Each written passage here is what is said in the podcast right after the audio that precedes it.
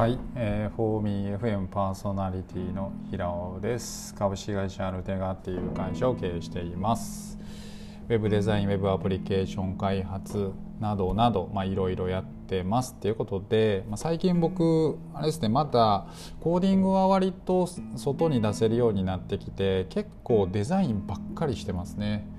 僕のキャリア10年ぐらいあるうちの大体、まあ、90%ぐらいは僕フロントエンドなんですけどねあのデザインで仕事入ってきている理由がねよくわからないですね。なんでなんでしょうね。はいえっとあのこの間ねまあえっと東京に行ってで、まあ、とあるね人と、まあ、話してた時にやっぱりねあの身の程を知らずに会社をスケールさせてしまうのって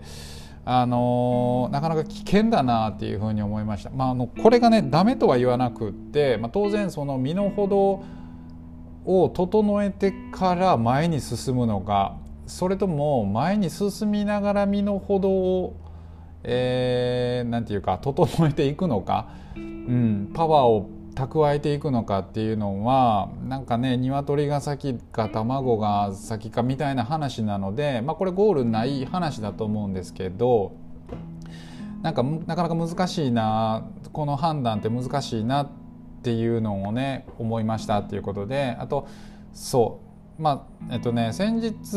えっと、とあるね人と、えっと、東京で会いましたと。あのどっかのね配信で過去になんか触れたかと思うんですけどあの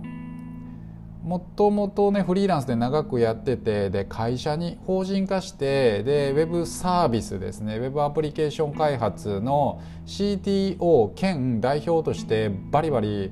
あの会社をねあの回してた代表の人と会ってきました。で、まあ、彼女はですねあの一緒に開発してた人たちに、まあ、裏切られっていうかねなんか、うん、仕事が入りすぎて裏切られでまあちょっとパンクしてもう今一旦疲れて仕事を中断してるっていう感じらしくって。で今どんな何してんのっていう感じでちょっとあのお会いしてきたっていう感じですね、まあ、軽く2時間ぐらいあのねまあ酒飲める空いてるところが全然なかったんであの渋谷のねなんかちょっとカフェっぽいところであのチキンオーバーライスを食べながらですね、まあ、ちょっと話してたっていう感じなんですけどあのなんていうかそうえっと DX とかね例えばなんか IT 補助金とかを使って結構ね会社中小企業がね、まあ、ホームページ作ったりとかサービス作ったりとかそういうところにね結構その方は、えっと、補助金と合わせて提案をしていったみたいでってなると結構ねなんか仕事は取れたみたいなんですよ。うん、でまあただ、えっと、その仕事が取れすぎるとで、まあ、 Wantedly を活用して、えっと、エンジニアを集めてたそうなんですよね。うん、ただやっぱり Wantedly に集まってくるエンジニアとかってマジで勉強したての実務経験がない、まあ、ほとんど役に全く立たない人たちが本当に集まってきたと。でただまあなんとかマネジメントさえすればうまくいくかっていうところでやってたんですけどただ途中でやっぱり全然あの腹くくれてないエンジニアが飛んだりだったりとかあと自分の自分の何て言うかね市場価値を理解できてないあの感じのね例えばなんかまあ本当駆け出しなんだけど時給とか月給とかこれぐらい報酬が欲しいですっていうようなね全然身の程を分かってない人ばっかりが本当に嫌になったっていう話をねあのしてました。うん、でちょっと思ったのがやっぱりえっとあのなんていうかエンジニアとかデザイナーとかのレベルを把握してえっと、プロジェクトマネジメントすることって非常に難しいしで市場にベテランのエンジニアたちは出回ってないなっていうことをね本当に強く思います。はいえっと、本当にいけてる人はフリーランスで全然飯食えてて忙しいしで忙しくない人は漏れなく全然いけてない人だったりするのでで会社に入れてもいない人っていうのが非常に多いなっていう話をねすごいしてました。うん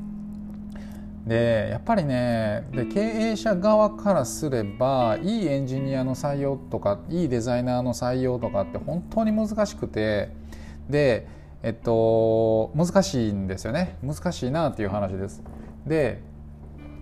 あのそこのね人的リソースをしっかりと確保しておかなければやっぱりその仕事を受けるべきではないしあのやっぱりクライアントに迷惑をかけてしまうので良くないなっていうのを思ったのと同時にまあねあのレベルが低い人でもきっちり実力をね細かくここからできてここからはできないっていうことが、えっと、マネジメントする側がね分かっていったらねまだ対処はできるんですけどでもなんかやっぱりええ格好して見栄を張ってこれ以上できますみたいなこと言って結果できないみたいなのがやっぱ最悪なんですよね。うんっていうことでやっぱりエンジニアの採用、まあ、デザイナーもそうですけど特に今回話してたのはエンジニアの採用って難しいなと Wantedly とかであの集めたところでスキルもマッチしないしカルチャーフィットもしないし本当に難しいなっていう話をしてました。で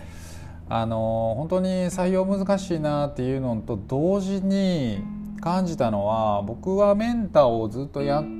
ているのであの実は僕自身リソースに困ったことがないんですよね。もうむしろもっと仕事入ってきたらあの彼らに仕事任せれるのになっていうふうに思うぐらいで、うん、そう。僕自身はそのリソースには困ってないなと。でその理由はなんか人に教え続けてると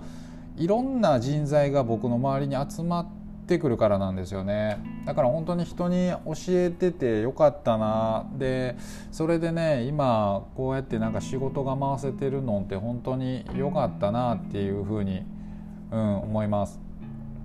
ね、どんどんね、あの自分以外にかける人が増えてきたら、まあ、僕ももういよいよ隠居というかね、あの営業窓口に立つだけにならないといけないなと思うんですけどただいかんせん僕も書くのが好きだし作るのがそもそも好きなので、ね、なかなかちょっとそっちに行くのがちょっとまだ怖かったりしますね。うん、ってことでなんか結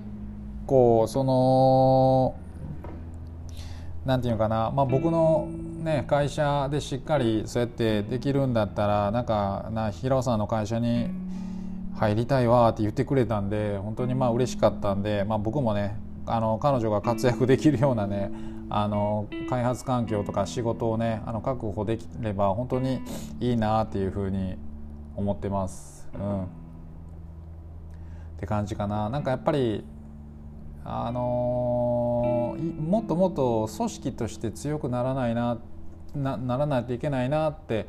思いますねなんかあの自分だけが稼いでて自分だけが楽しい思いしててもなんかやっぱりあのすっきりしないなっていう感覚はね、うん、ちょっとあるなただなかなかジレンマとして自分があの会社っていうものが非常に嫌いなので嫌いだったので。自分が結局会社を作るってなんかなかなか矛盾してんなっていうのをねちょっと思う今日この頃です。はいということでねなんかしっかりとちょっとメイクマネーしていきたいですね。うんなんかいけてる人にいっぱい支払いたいです。はいじゃあ今日はちょっと短いですけどこれぐらいで終わろうかな。